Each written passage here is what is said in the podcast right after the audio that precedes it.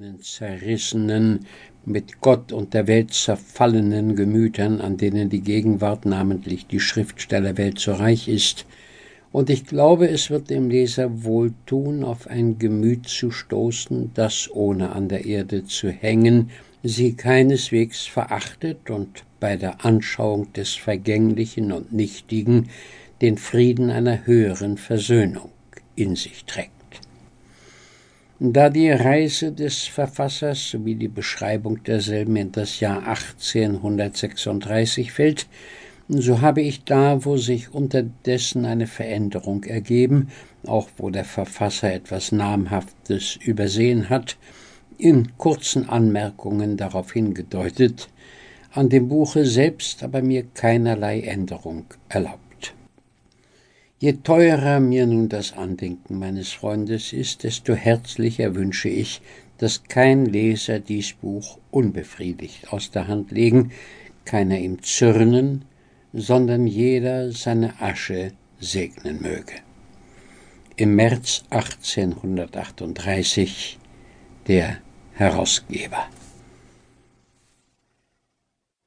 Mignon Wer längere Zeit in Heidelberg war, jedenfalls aber wer da studierte, hat sich wenigstens einmal während seines Aufenthaltes in die berühmte Faulpelzgasse verirrt.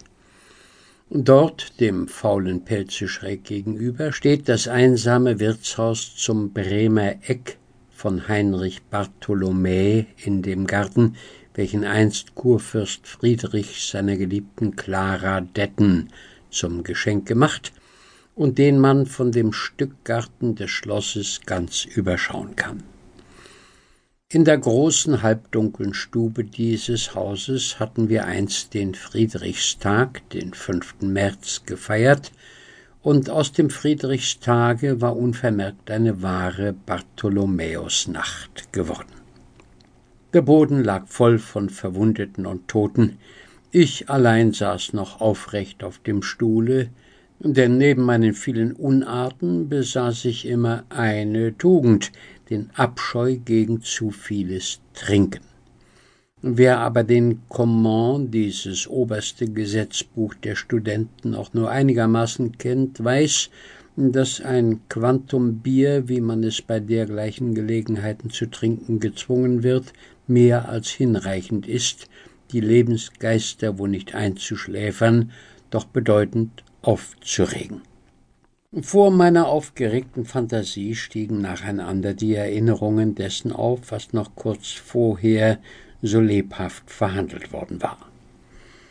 Vor allem Zachariäs halb im Scherz, halb im Ernst ausgesprochene Ansicht, dass die Menschen von Schutzgeistern in Gestalt kleiner grauer Männchen begleitet würden, weshalb er in der Dunkelheit jedes Mal scharf aufschaue, ob sein Grauchen nicht in einem Winkel sichtbar werde und ihm einige blanke Goldstücke beibringe.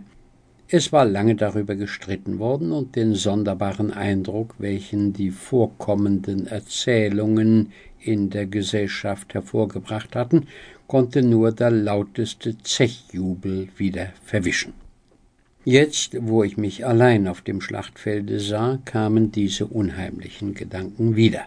Zacharias lange, hagere, zitternde Gestalt in den kurzen Beinkleidern, den Lotterstiefeln, den alten Hut auf dem Haupte, stieg allmählich vor meinen dämmernden Blicken empor und mit ihr die kleine graue Spukgestalt, die er seinen Schutzgeist nennt und die er aller Welt aufbinden möchte.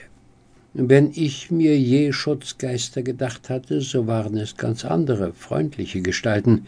Solche suchte ich mir wieder herauf zu zitieren, aber mein Kopf schien ordentlich schwach geworden zu sein. Ich vermochte es nicht, es blieb bei dem Grauchen.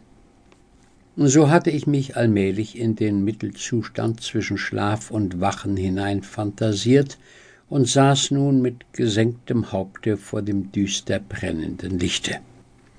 Plötzlich streicht mir etwas Eiskaltes über die heiße Stirne, als sei es eine kleine Hand, und wie ich die Augen aufschlage, sehe ich gerade noch ein kleines, steinaltes